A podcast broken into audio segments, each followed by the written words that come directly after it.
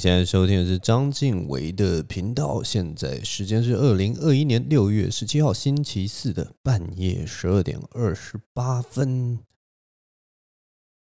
其实上周的节目，我觉得我自己录的应该还算还 OK 啦。虽然没有到就是很满意，但是我觉得基本上那个语速还有那个速度，已经基本上是我吹到底的那种。那种速度了，相信有听过我那个状况不好，或者是说我刚开始录的人就知道，我其实语速非常慢哦，所以我讲话其实有的时候也是，我也不知道，就是听的就是很容易入睡啦。所以上上礼拜其实我稍微就打起精神来，然后录，然后其实哎，我觉得整个这样听下来都是蛮有精神，而且还不错的啦。结果 放上 YouTube 的时候，就发现哎，有一个 dislike。通常这种情况就是大家都因为在 YouTube 看评看东西的时候，都是都是以一种很冷漠的姿态嘛。比较老的听众可能就会稍微就是给我一点鼓励，按一下 like。那一般人就是点进来以后，就是发现。靠，这个是什么东西？是什么鬼东西？怎么会放上 YouTube？我怎么会点进来，然后就马上就会退出出去了嘛？对不对？这也是人之常情，很常见。但是上个礼拜就有一个 dislike。我这个人呢、其实平常是不会太在意别人的评价的，但是我总是觉得，我毕竟我们那种做这种这种节目或什么的，还是要注意一下别人的对我们的看法，对不对？所以我看到这个 dislike，我不知道哎，它就像那个。我不知道，我就被按下某个开关一样，我就忽然想要讲讲一下这件事情，因为我就觉得我上礼拜表现应该还算 OK 吧，怎么会怎么会马上就有一个负评呢？所以呢，我就知道那个负评的原因是什么了。那个负评的原因一定是因为我的胡子的关系，他一定是看到我的胡子太长了，然后所以他就把它按一个 dislike，就想说。你这人好歹做个节目也好好把胡子刮干净嘛，对不对？所以，所以啊，我今天就把我的胡子刮干净了，大家觉得怎么样啊？我相信一定是这个节目做的不好，应该就是这个长相跟胡子的问题了。所以我现在就是又回到一个清秀小生的一个模样了，这个秀色可餐的姿态再次又回到这个荧幕的面前了。自己讲起来就自己很奇怪，你讲知道就“秀色可餐”这个词，我不知道为什么都会让我想到那个面包，就是小餐包或什么的。因为一般来讲，“秀色可餐”这个词好像不是用来形容，好像不会用来形容食物，都是讲食物以外的。就例如说，妖怪会觉得唐僧秀色可餐之类的，我也不知道。但是每次我讲到“秀色可餐”，我就会想到那个小餐包。就那种放到烤箱里面，然后烤的酥酥脆脆，外表有点焦的那种小餐包，然后中间是有一种咸咸甜甜感觉，那个蛋黄酱还是什么东西，那种东西就让我每次都觉得是一个秀色可餐的东西，就是小餐包啊。现在讲一讲，其实就蛮想，蛮有点饿了。我刚刚其实有历经一个。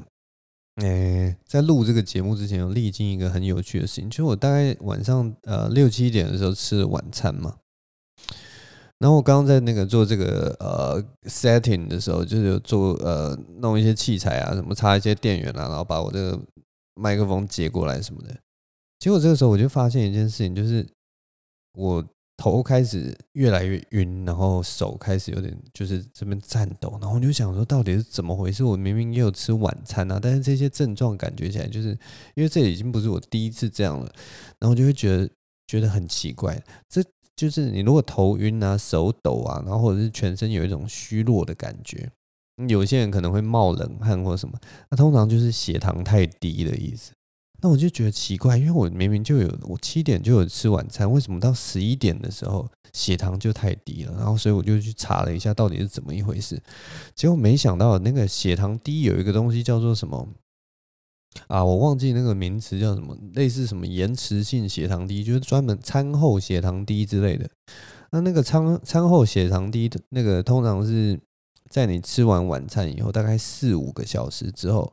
它会发生的一件事情，那通常是因为，呃，你你吃饭的时候吃了太多的碳水化合物，然后你碳水化合物的关系，然后它因为消化的关系，反正不知道怎么样了，巴里巴杂的，然后就是让你的那个血糖就是升高，然后你的胰岛素因为就是知道你吃了很多碳水化合物，所以它就延迟分泌，然后就是一下分泌太多，那大概就是什么四五个小时，餐后四五个小时会发生这种事情。那我刚刚就是出现了这样子的情况，那其实应也不算太严重了，反正我就。就觉得很奇怪，因为刚刚刚就是很想录，然后就觉得哇，身体状况这样这样要怎么录？然后我后来想一想，就哎还是没办法，因为我原本想说是低血糖，我原本想说应该忍一下，让那个那个呃让肝糖去我也不知道分解或什么，其实应该就没有问题了。但是又觉得这么严重的低血糖，好像光靠肝糖没办法，所以我刚刚就吃了吃了一点饼干呐，所以现在精神其实蛮好，有那个 sugar rush。Sugar Rush, Candy Rush，反正就是血糖忽然冲高，然后就觉得整个人神清气爽啊，充满充满活力的来录我这个 Podcast，很赞呐，这个感觉很赞呐。那我刚刚讲到哪里啊？我刚刚讲到哦，好，没事。呃，上个礼拜好了，也其实也不是上个礼拜，反正就是 之前有人在我的那个匿名的信箱留言哦。我在反正 YouTube 的那个说明栏位有一个匿名的信箱，那如果你有什么事情，或者是说你有什么秘密啊，要丢过来当一个树洞的话，那也没关系，反正就是那边就是你们可以匿名跟我讲话的一个地方啊。那如果你有什么问题，也可以在那边问。呃，上周因为我不知道他什么，我就是上周看到的，所以就当做是上周啊。上周就有人跟我说什么，他会考刚考完，然后他就问我说。诶，你在家里都做些什么事情呢？因为他可能我不知道，他可能因为觉得就是诶，考完试，然后觉得很无聊吧，所以想要参考一下我在家里都做什么事情。其实最近疫情的期间，我在家里其实也没有做什么事情呢。我应该跟大家都一样，就是除了呃除了上班以外，我在在家里还是有在做工作了。那我做工作基本上呃最基本的工作就是做翻译。所以我还是有接一些翻译的东西，然后就是平常的时候就是有在做翻译。那呃，没有在做翻译的时候，我想想看啊、我都在家里面做什么？因为我不是我嗯，因为我最近搬家嘛，大家看得出来，就是我的 setting 跟以前不一样，就是因为我最近搬家的关系，所以其实搬家有一些杂事要做，所以我大部分就是在做打扫啊，然后整理东西啊，然后一直在。再买一些无为不为啦，就是你们知道搬家就是会忽然发现，就是说，哎，我少了很多原本家里就有的东西，然后那些离离扣扣很小的东西，你又会想说要买好一点的东西，或者是说，哎，买一些我喜欢的东西，不要再用那种。不要有的时候不要再用家里那种，嗯，我也不知道，就是也许是爸妈的东西或者是什么呢？你用起来其实，哎，有一些新的东西，其实你也会想要试试看嘛。或者说，例如说有一个杯子，其实，呃，有一个自己的杯子，自己喜欢的杯子，其实也不错，对不对？所以就是我买了一大堆哩哩扣扣的这种东西，就是 讲到现在有点心虚啊。但反正就是对，最近就在主要就是打理这个家，然后打就是买一些东西，然后布置一下这样子，所以其实还是蛮忙的。嗯、在家里可以做什么？我也不知道。刚考完试，我记得我以前就是刚考完试的时候，尤其国中、高中的时候，刚考完试第一件就是做的事情，绝对都是一直玩。可是到底玩什么，其实我有点忘了。我记得有有有一次，我记得国中的时候是打电动，那个时候打的电动。嗯，哎、我也不知道是哎、主机是哪一个？其实我有点忘记了。但是啊，应该是 PS Two 吧。其实那一台 PS Two 现在还在我家里，我家里呃，我舅家里啦。我舅家里其实一直有留着两台，就是我呃伴着我长大的主机。第一个主机就是那个 Sega，我不知道大家知不知道，就是那个哦，这个超老人才会知道的东西，就是 Sega。大家会知道红白机，但是知道 Sega 的人真的不多。呃，反正我第一台主机是 Sega，还不是红白机，就还蛮妙的一个选择。反正我第一台是 Sega，然后第二台就是那个 PS Two，PS Two 也是有好几卷卡带，也是都摆在那边，就是生灰尘这样子。我也不知道留着要干嘛，但是就是我不知道，就是一个人生的人生的重要电器吧，这种感觉。那呃，我现在这边的话是有一台 PS Four 啦，所以就有的时候会打打电动，这样打发时间。然后或者是诶、其实我搬过来以后，觉得这个地方的那个。呃，回音效果不错，所以我会放放音乐，然后放音乐的时候就做一些家事啊，或什么的。反正我觉得就是基本上过着一个蛮悠闲的生活啦。所以要说跟平常有什么不一样，其实也是还好。而且我其实做的事情大概跟大家差不多啦。唉，主要大部分的时间当然就是跟这些机机器相伴啊。反正就是一定就是看电脑、看 Netflix，chill。Relax，吃东西对不对？买一大堆饼干，吃水果有没有？切水果，吃水果，然后煮东西对不对？泡咖啡，哈，每天就是过这种，哎，混吃等死的日子啊。之前还有一件事情很有趣，就是呃，大家知道我搬家吗？那搬过来的时候，这个地方其实原本是没有那个瓦斯表的。就是这里原本是没有用瓦斯，然后就是有天然气管，但是就是还没有接那个瓦斯表，所以呢，我之前就是联络了，就是跟那个瓦斯公司申请要来装那个瓦斯表，因为我之后就是对就要开始用这边的天然气瓦斯了，所以呢，等我申请完之后，原本上个礼拜就要装好了，然后。结果没想到，就是上个礼拜的时候，他打电话来的时候，我刚好那一天回我的旧家，所以我就人没有在这边，所以就没有装到那个瓦斯表。他他约我的方式非常的奇怪，就是他是在要装表的前一天的晚上，忽然临时打电话给我说：“喂，请问是谁谁谁叉叉叉先生吗？那呃，那个我明天。”你有没有空？我去你们那边装表。然后我当下就是因为我在做别的事情，然后我在旧家，我接起来我就跟他说：“哦，呃，明天的话，哦，明天我刚好不在家。”，然后他就跟我说：“哦，好，是的，那我这样我了解，那我我们改天再约哈。好，拜拜。”就这样，然后就挂掉了。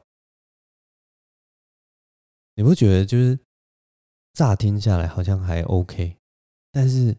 仔细想想有点奇怪，因为一般如果人家要跟你约时间，不管是送货的或者是帮你安装东西的人，他们应该是就是说哦，他先确定一个时间，说这个时间不行的话，他也许会接下来问你说，那哪一个时间可以，或者是再问两三个时间，说那这个时间你可以吗？这个时间你可以吗？就是会想办法把，例如说自己一周的行程固定下来。像送货的人一定也会都会这样问。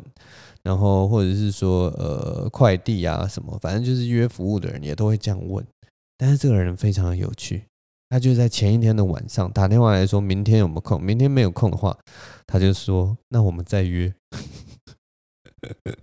我觉得，我觉得这个状态很像是跟就是自己很熟的朋友在约事情，你知道吗？其实我们只有跟很熟的人才说，哎，你明天有没有空？我们去吃个饭啊。你没空，那没关系，那我们之后再约好了啊。好，拜拜。然后下次才会约时间嘛。你就跟很熟的人，然后心血来潮约一个约一个事情，然后人家没有办法答应你，才有这样的口气。可是一个瓦斯公司，瓦斯公司的一个服务员，居然给我这么随便的就这样打发走走客户，你知道吗？我当下真的就是原本先这样很顺的这样答完，我原本还不以为意，结果过了大概三十秒，你知道吗？忽然回过神来，哇靠！我好像是被人糊弄了，你知道吗？然后跟人家讲这件事情，那个朋友就跟我说：“那你你应该再打电话给我，回去给瓦斯公司约你方便的时间就好了。”但我跟你讲，我这人就是性子倔，你知道吗？我就是不打。你要来跟我约，你说下次再再约，这么的随便，我们这么的熟悉，对不对？我们这么熟门熟路，没关系，我就等，我就等你打来再跟我约，哈。果不其然，我跟你讲，他真的就是，呃，原本约的那一天，再过一个礼拜，就是整整七天，他又在在一个礼拜七天之后的前一天，要安装的前一天。他在打电话，晚呃，这次变成是下午，他打电话给我，问我说：“哎，呃，先生你好，我是瓦斯公司的服务人员啊。呃，请问你明天有空吗？居然又是明天，他又是那种就是前一天好像那种不知道，就是忽然起信，然后打电话给你说：“哎，明天有空吗？我去装一下。”你是以为你是在约我什么？是在约什么？是在约吃饭，还是约跑步，还是约什么？那但因为我大概就第一次的时候就大概抓到他的性子，所以呢，第这一次我就说哈，有空你就来装吧。然后他就说哦好，有空的话，那我们约大概十一点半到十二点的时候，我到你那边装好了。然后我就说好，没问题。然后他就挂电话，就是明天再再干到他嘛。所以隔天早上呢。我就在家里等他，我就想说好啊，我就来看看这个师傅，这个来来来瓦斯公司的服务员到底长什么样子。因为我听声音，他应该是一个还应该是年纪没有太大，不是那种老师傅老塞啊那个。那所以我就想说好，我就来看看你到底是什么样的人。那结果你知道吗？我们是约十一点半到十二点之间嘛。因为我想说，他应该就是排满满嘛，就是前面有应该有很多户，他也都会去装这样子。结果他在大概十点半的时候，十点半嘛，对，十点半的时候，就忽然又打电话来，然后我接起来，他就跟我说：“哎，请问是张先生吗？”我就说：“对。”他说：“哎，我是瓦斯公司的人哦。”那我想我现在去帮你装一下好了。他也没有问说，我方不方便，你时间好不好？他也没有没有先铺个陈说什么，呃，我今天哦，我刚装完上一户，呃，可能动作有点快啊，不知道呃时间可不可以跟你提前？我现在过去装，他也都没有这样讲，他就直接很顺口的说了，哦，我想我现在过去装好了，非常的。他他那个我我不知道哎，就是我第一次遇到这样的人，就是他那个他他也不是问，然后他也不是不礼貌，而是他是用一种理所当然，然后很轻松、很一派轻松的口气在跟你讲这些事情。他也没有命令你，你当下绝对是可以跟他说：“哦，目前还不方便，你可可不可以照就是我们约好的时间过来？”你一定可以这样讲。但是因因为我就是一个就是反正早上因为我的工作就是就是还蛮自由的，所以就是我就我就是可以答应他，所以我还是答应他。我就觉得这个人真的太妙了，我还是要继续就是看说这个人他到底能够把这个这个态度可以 push 推到什么样的境界。他真的非常妙，他就是一个瓦斯公司的师傅，太妙了。然后反正他总之他就是来到我们社区嘛，然后就自己上来，然后我就帮他开门，他就。呃，进来安装，那安装的时候其实就是呃，还蛮还正常啦，就是你感觉得出来，他是一个就是 就是一个比较帅黑帅黑的人，然后他的那个年纪大概就是其实跟我差不多，大概三十几岁，他顶多就是二七二八到三十几这样子这个之间呢，所以你可以想象，如果你你跟喜剧圈比较熟，你就想象是一个有点像阿秋的人，但是他他讲话的方式比阿秋。没有那么的有愧靠这样子啦，就是一个很很正常的一个一个啊年轻人好了。可是他在装的时候很好玩，他就把那个表格说跟我说，这里要签，这里要签，这里要签，这里要签，就这样。然后我就好好开始写嘛，写一些资料啊，写地址啊什么的，然后签名。然后最后，但是最最好玩的就是我在那一张纸上面看到说，他要跟我确认，呃，应该说是。我要确认在装瓦斯的时候应该要有哪些哪些项目要要确认，例如说他有说什么表的表的那个栓口什么要平行啊或什么的，反正就是有一些专业项目他他都没有跟我确认，他都没有一一就是有些人很严谨的话，他就一一说哎、那有哈，然后看你点头，他就帮你勾帮你勾帮你用一一确认，他没有，他就是让你自己看。然后他就自己去装，然后他等到他他装好之后，他这个时候他就看我一下，然后他就说了一句：“哎，你这表歪歪的。”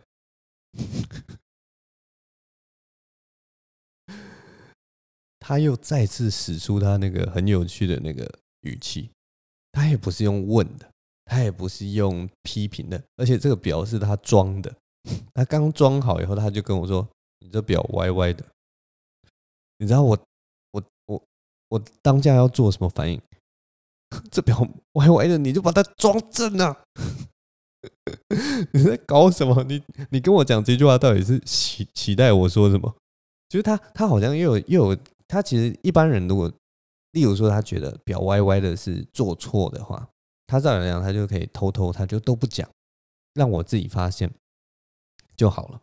可是他讲了一个很奇怪，你这表歪歪的，他好像就是把自己做出来。例如说他把这个蛋糕做歪了，然后他就跟跟你说：“哎，蛋糕歪歪的。”我真的不知道他在想什么，但反正就是，然后我当然就是好，我就很合理的问了一句嘛，就说：“哎，这会影响到使用吗？”他就说：“哦，不会影响到使用啦，安全都没有问题，就只是歪歪的而已。”那我就是说：“哦，好，那没差，因为那种一般瓦斯表挂在外面，你一点点歪歪的，它它也不是特别歪，就是只有一点点这样子。”就是根本就还好，只是我只是觉得他这个人真的太妙，他那个语气，他到底是期待我讲什么？你这表歪歪的，他好像就指出一个事实，然后期待你去做反应，期待你去做什么，然后好像我也不知道，他也不是就是有那种我有告知义务，我已经把风险告诉你这种感觉也没有，因为我也不知道啦，反正就很妙，他这个人真的很妙。然后最最最有趣就是还有在最后的时候。最后的时候，他走出门，其实他他他的那个态度都不是不没礼貌，你知道吗？那个态度比较像是我也不知道哎，不知道怎么形容。所以所以你们不要把他想成一个没礼貌人。总之，他要走出门的时候，我就呃一样，我就秉持着我一个一贯的好好，这个要怎么讲？好 manner，反正就是我的我的我的我的我的。有礼的态度啊，所以我就跟他说：“哦，谢谢你，好，拜拜。”结果你知道他回我什么吗？他回我跟他说谢谢的时候，他回我说：“好。”然后就走了。哦，我真的是觉得这个人真的是太天了，你知道吗？怎么会有这样的人啊？怎么会有这样的瓦斯工人呢？啊、哦，真的，真的很有趣。这、这、这、这整件事情从头到尾就是给我一种哇，这个世界真的是有太多太多我不了解的人事物了。他真的是打破我的三观，就是他所有的我给他的那个，我给他的呃，他丢给我的东西，都每一句话都不是问题，也不是命令，只是一个，就是他都是那种很。很很好像在真的就是在陈述一件事实的那个态度，这是第一点。然后第二点就是我丢给他的东西，他几乎都是直接吞下去，然后就不给你任何回应。真的很妙，真的很妙。我觉得我这一次就是装这个瓦斯啊，装这个瓦斯完全没有任何的收获，但遇到他这个人真的。真的是有点启发我的三观了，你知道吗？我觉得这个经历真的是太妙了，我觉得很好笑。哎，总之这就是上个礼拜我装瓦斯的一个小经过了。哇，除了除了这个之外，我觉得搬家搬家搬到这里，其实会。还是有遇到一些就是平常不会遇到的事情。接下来我要讲的这个东西啊，接下来我要讲的东西啊，我觉得会会有些人会感到感到有点不适啊。但是我觉我觉得还是要讲，因为这个这个这个东西实在是太有趣了。呃，我要说什么呢？我是要说那个啦，那个、那个、那个、那个、那个、那个，这个叫什么？这个，好，我就直接单刀直入的讲，反正就是我搬到这边的时候，我们我的那个外面外面的窗是一个纱窗跟一层气密窗这样子。那气密窗当然就不用讲嘛，气密窗它的防护效果非常好，隔音效果、隔风效果的什么都蛮棒的。那刷纱窗的话，其实它也做的蛮好，就是它那个边边都有。贴一些边条什么的，那我们这个地方，我搬家过来的这个地方哦，其实晚上的时候虫还是蛮多的。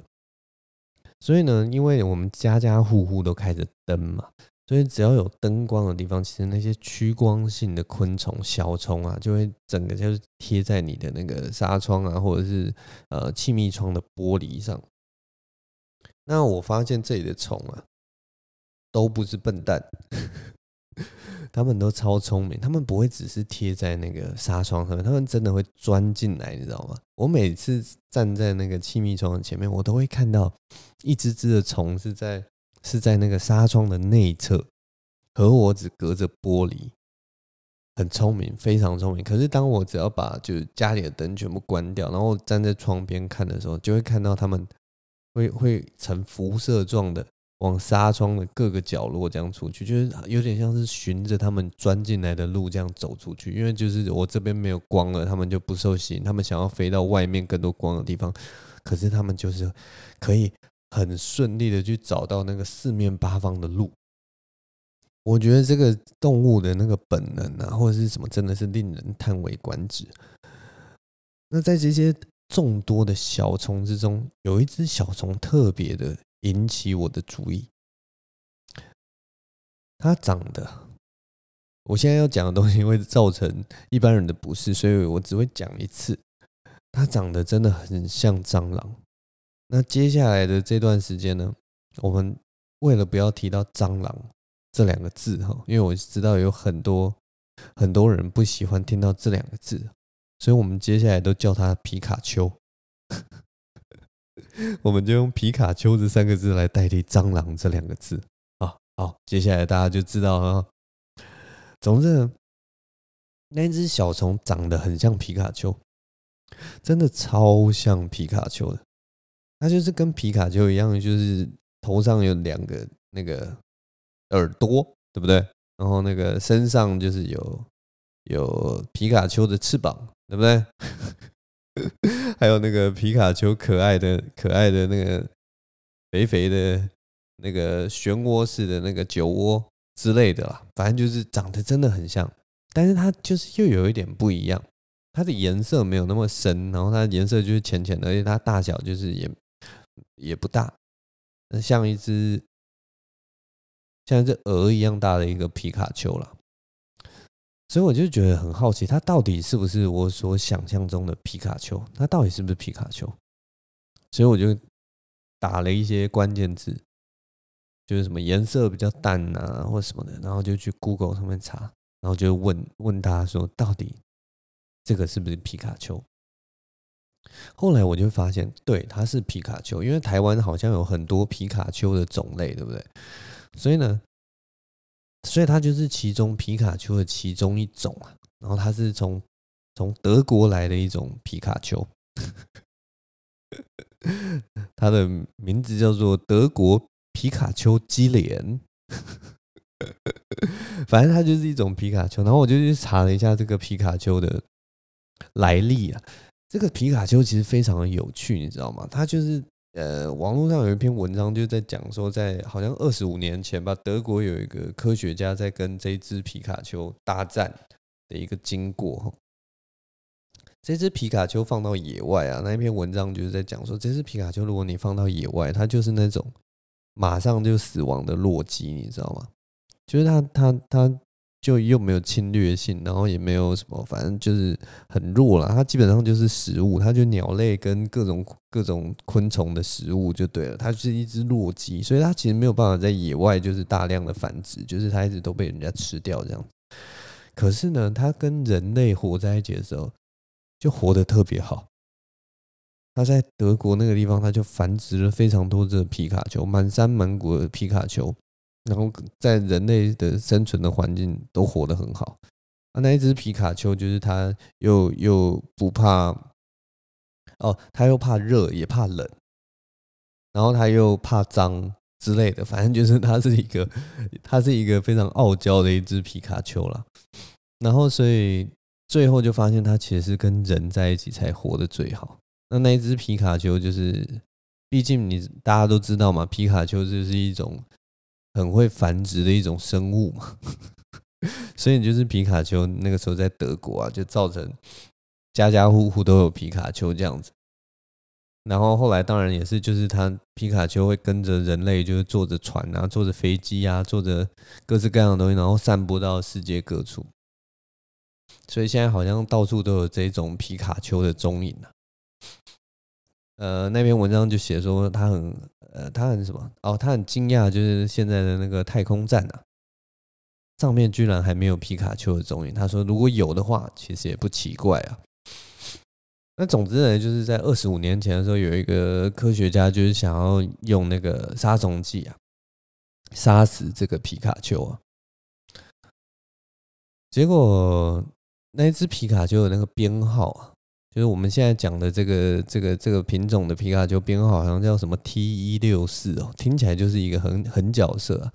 反正他就是说，那个时候二十五年前，他不是要杀这只啦，他是要杀就是在德国。家里家家户户的各种皮卡丘，这样，然后所以，总之那个科学家就发明了一个很厉害的呃杀虫剂，这样，然后给家家户户去用，结果杀着杀着杀着就发现，呃那个药啊把其他种类的皮卡丘都杀死了，唯独就是这种 T 一六四的皮卡丘啊不怕这个毒药，所以不管它下的药剂有多么重。这个 T 一六四的皮卡丘，可能因为基因的关系，他们就是基因很强健，所以不怕那个药，就怎么样都杀不死。所以最后就发现，就是德国一大堆的皮卡丘都死掉了，唯一存活下来就是这个 T 一六四的皮卡丘。所以呢，他们就就最后就是结论就是说，为什么这只 T 一六四皮卡丘这么的弱鸡，在野外完全没有办法生存？为什么能够到？变成现在就是在呃家家户户里面变成最大众的皮卡丘，原因就是因为人类把其他的皮卡丘、其他的狠角色全部都杀光了啊，然后这种皮卡丘就是刚好不怕人类用的那个杀虫剂，所以它就是存活至今，而且大量繁殖。所以某方面来讲，这种皮卡丘就是因祸得福啊。其实有很多生物啊、动物啊，在都是在人类的干扰之下，因因祸得福，然后得到就是存活的机会，然后呃呃以各种的形式活着啦。像例如说猫科动物了，像我们这种宠物猫的，呃，在人类的饲养之下，还是活得有声有色的，对不对？如果他们在野外的话，搞不好他们也是一种。没有那么凶狠的一个存在啊，就也许像那个石虎，石虎也只会吃鸡嘛，对不对？如果是一般的猫，也许就是吃吃老鼠啊，吃吃那种小东西啊，搞不好吃蟑螂啊，啊靠腰啊，吃皮卡丘啊，就之类的这种事情呢、啊，对不对？所以，所以反正我们你看，可是现在猫跟人类住在一起就过得蛮好的，对不对？反正就是，我只是因为那个。就觉得我在我的那个纱窗上面看到看到那个这个德国来的皮卡丘，觉得非常的有趣啊。总之，如果有兴趣的人就，就把它想成是一种很简单的小熊。它它真的，我我觉得乍看一下，真的不是那种大家知道有些皮卡丘就是那个颜色很深嘛，然后会有那种一圈一圈的那种，真的是看了就让人家很很很不爽，然后。这只皮卡丘呢，看起来我觉得，甚至一开始的时候，我真的以为它是什么萤火虫啊，或者是什么，就只是它的身体真的就是很皮卡丘的形状，就有点像是你看到雷丘，你也会一时间会想说，这是这是皮卡丘吗？这应该是吧，因为那个身形是一样，可是颜色不太一样啊，类似那种感觉啊。总之呢，这就是我们是今天的生态学第一课啊。因为我后来发现，我们今我今天准备的有一些东西都是跟生物有关的，所以呢，我们讲完了这个皮卡丘的故事之后，我们现在往下移动哈，移动到另一只啊，移动到另一只啊。哦，我知道接下来就是大家真的有些人对于这种昆虫的故事啊，都会很感冒，就是怎么会怎么会讲到昆虫就会起鸡皮疙瘩，对不对？所以我接下来是要讲一个。呃，在我在 IG 上面看到的一个 TikTok 的故事啊，他就是在讲一个一个女生，她应该是跟我也不知道，就是反正可能是养蜂人之类，养蜂工之类的。他的工作可能就是跟蜜蜂相关，所以他对于蜜蜂的事情呢就了若指掌，非常了解哈。那我知道有些人听到蜜蜂啊，想到那个蜜蜂，也许你就是起鸡皮疙瘩，或者是身上都觉得痒痒的、毛毛的，对不对？所以我们接下来呢，就把这个蜜蜂呃叫做这个，我也不知道啊、叫马卡龙好了。刚刚那个叫皮卡丘，这个叫马卡龙，你们就想象马卡龙是一种生物啦，龙嘛，马卡龙嘛，可能叫做什么，我也不知道，Mark Dragon 之类，或者 Michael Dragon 之类，反正就马卡龙，我们就用马卡龙来代替蜜蜂这两个字。总之呢，这个这个有一个女生的养蜂工哦，她有一天就是有人打电话叫她过去，就是说她的她家有一个那种。大家知道外国都有那种户外区，户外区都会有那种大阳伞嘛。然后他就发现，就是打电话去去的人，呃，反正就是叫那个叫那个养蜂工来的来的人来处理的时候，就是因为那个大阳伞底下有有一团有一团的马卡龙，听起来特别秀色可餐，对不对？反正就是一团马卡龙在那边。聚集在那边，不知道为什么，他们就在那个阳伞的底下，然后呃，大概有有有几百个马卡龙粘在那个地方，五颜六色的马卡龙，可能就跟范钢群卖的马卡龙一样。反正呃，大家不知道范钢群是谁没有关系，反正就是一个马卡龙店的老板啊。反正就是一堆马卡龙卡在那个阳阳伞底下，那那个。养蜂工啊，因为他毕竟就是那个养蜂的专业嘛，所以他就跟大家介绍说：“哎，这个当蜜蜂啊处于这个状态的时候，基本上他们的他们是在找新的居住的地方，因为他们聚集在阳伞底下，他们那个时候的状态就是代表说他们现在呃没有巢，然后没有一个安居乐业的地方，而且没有没有幼虫，没有年幼的马卡龙，所以呢。”所以他们就是没有他们那些呃叫什么工具马卡龙啊，工具马卡龙，工具马卡龙就没有生存的目的了，你知道吗？所以那个那个时候的马卡龙非常的温驯，所以呢，我们就看到那个养养那个专家，我们以后就叫他专家好了。那个马卡龙专家呢，马卡龙专家就用手，他直接用手超屌的。直接用手把那个阳伞上面的那个马卡龙这样刮下来，然后放到他带来的那个马卡龙箱子 上。他就说这个时候的呃马卡龙非常温驯，所以我可以直接用手这样把马卡龙拿下来，然后摆到那个箱子上。哦然后所以他就这样一直挖，一直挖，把马卡龙挖到箱子，挖到箱子，然后就几百只，他可能这样一把就抓五十个马卡龙之类的，放到箱子上，放到箱子上。那马卡龙当然被放到箱子上的时候就，就你就可以看到他们很不安分这样，但是就是因为他们就是不会攻击，他们只是当下就是说我们想要找到新的巢穴，我们现在不知道我们自己在干嘛，所以就是有点像是呃失去方向的一些一些马卡龙这样子。然后呢，反正后来后来那个马卡龙专家又跟大家说啊，就是说这个马卡龙呢，当当出现马卡龙团的时候呢，呃，通常他会在里面就是找说，应该照理来讲，马卡龙团里面应该会有一个马卡龙王后。可是呢，他就这样一直挖，一次挖五十只，一次挖五呃，不，一次挖五十个马卡龙，一次挖五十个。他就说他在挖的过程中一直很仔细的在看到底有没有这个马卡龙王后存在哈，就后来发现哎，没有马卡龙后哎，怎么会这样？所以呢，这个时候就出现一件很扯的事情。他就说，如果说马卡龙这这群马卡龙群龙无首的话，他们如果没有马卡龙后的话，他们是没有办法存活的，他们没有办法有殖民地，没有办法自己有自己的巢，然后没有办法再继续繁衍，所以他们就是会继续这样。呃，东窜西窜，然后不知所措，然后最后可能就是就无疾而终，不管饿死或者什么的。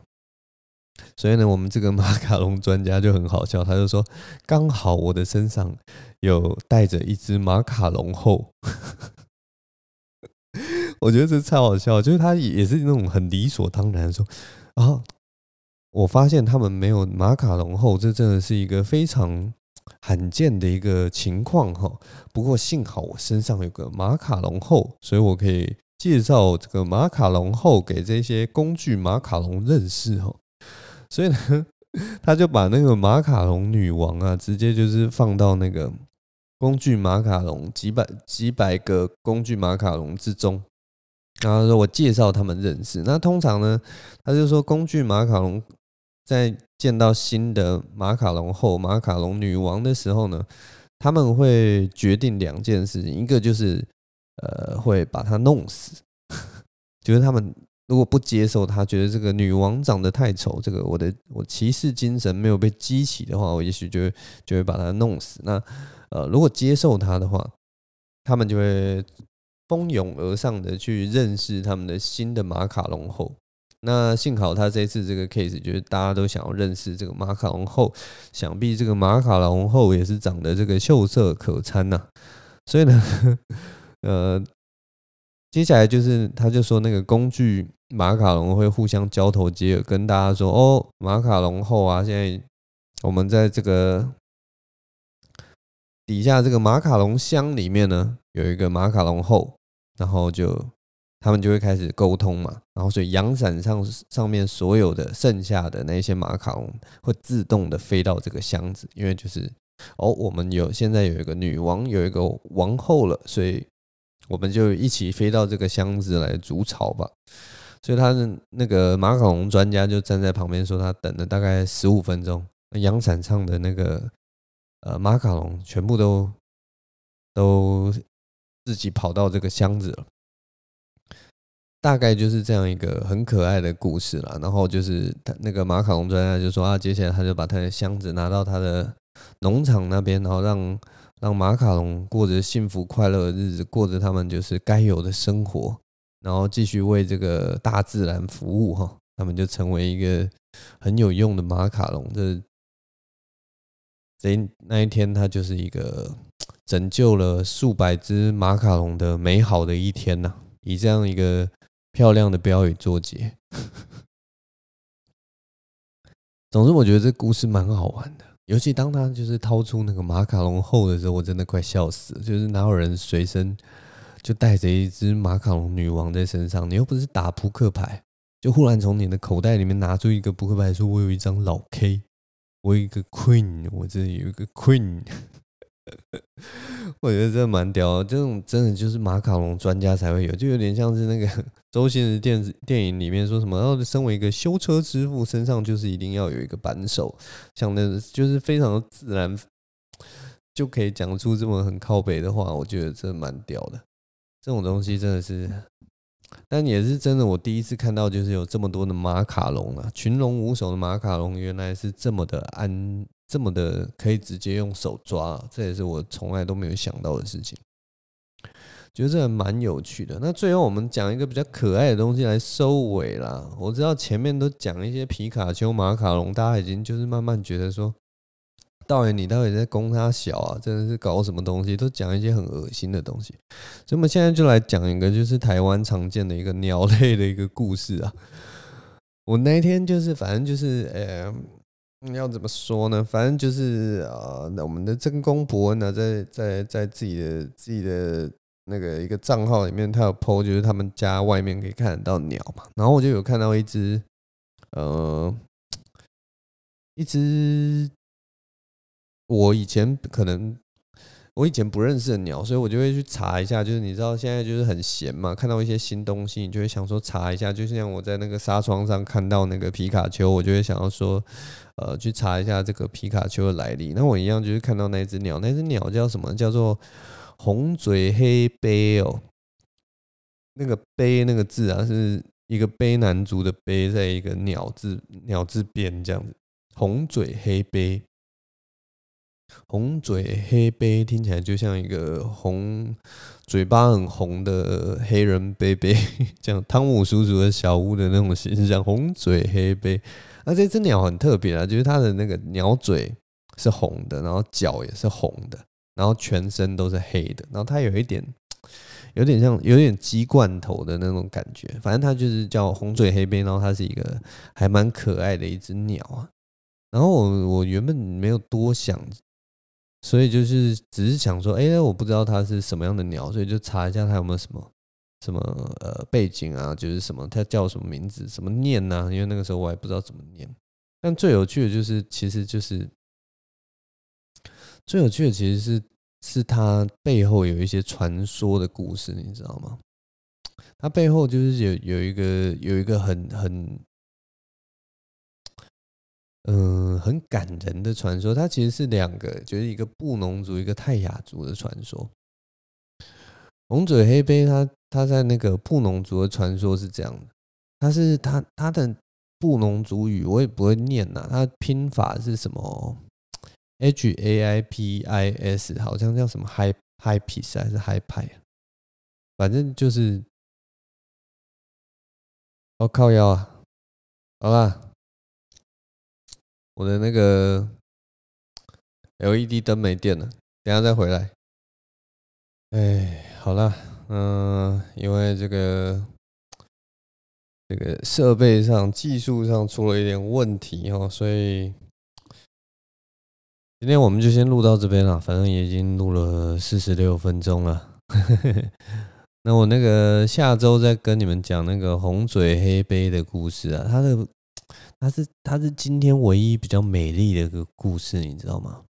我原本就是想要放在最后，然后给大家一点精神啊。毕竟就是这个疫情的时间后，大家都过得很闷呐。不过呢，好好好消息就是最近这个疫情呢从那个数字来看，有慢慢的趋缓了。大家就是努力是有成效的，所以就大家继续龟下去吧，我们就一直龟吧，当一个超级忍者龟啊！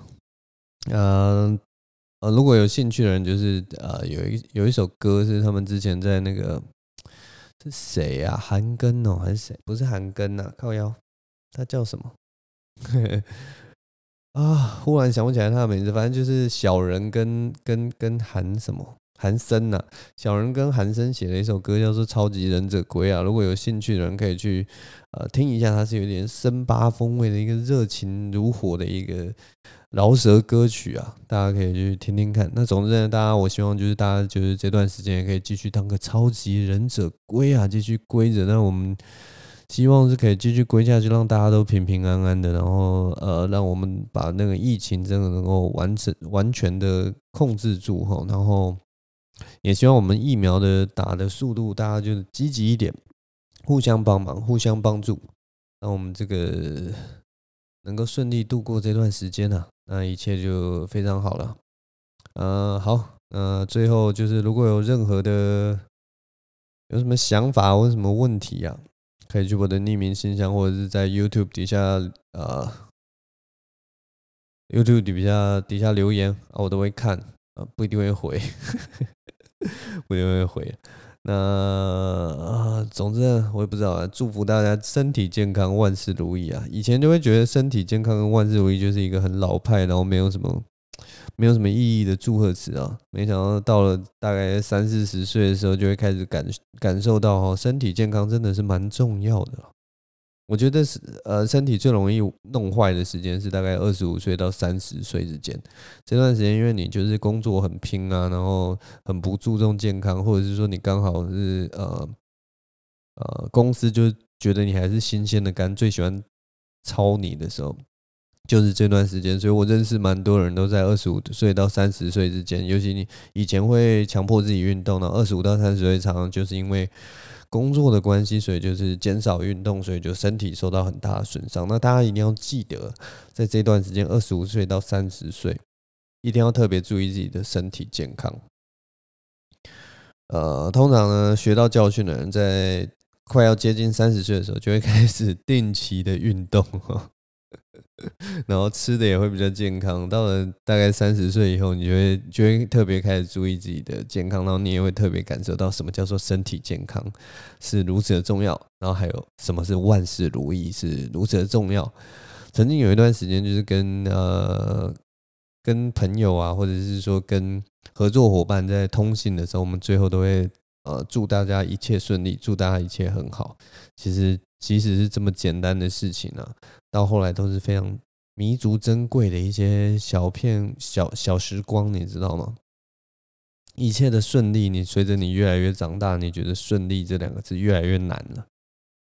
以前可能我也不知道了，反正学生时代的顺利好感觉比较容易啊，很多事情都蛮顺利的。但越长大，越越多事情不是那么顺利。总之，今天就聊到这边了。那如果有想要跟我互动的啊，反正很多管道都可以啦。那还没有订阅的，还没有订阅我的 Podcast 的。随便去订阅一下，什么 Spotify 订阅，或者是 Apple Podcast 订阅一下，呃，欢迎重复订阅啊！欢迎重复订阅，还没还没订阅的王八蛋，奇怪，就是 很有趣啊！算了，我们不想讲了，这种东西哦，好啦，随便啦，其实你不订阅也没关系啊，反正呃，很高兴能够陪伴你们，就度过了这。将近一个小时的时间，总之呢，谢谢大家的收听啊！不订阅没关系啦，记得来听就好了。我是张晋唯，我们下周同一时间再见喽，拜拜。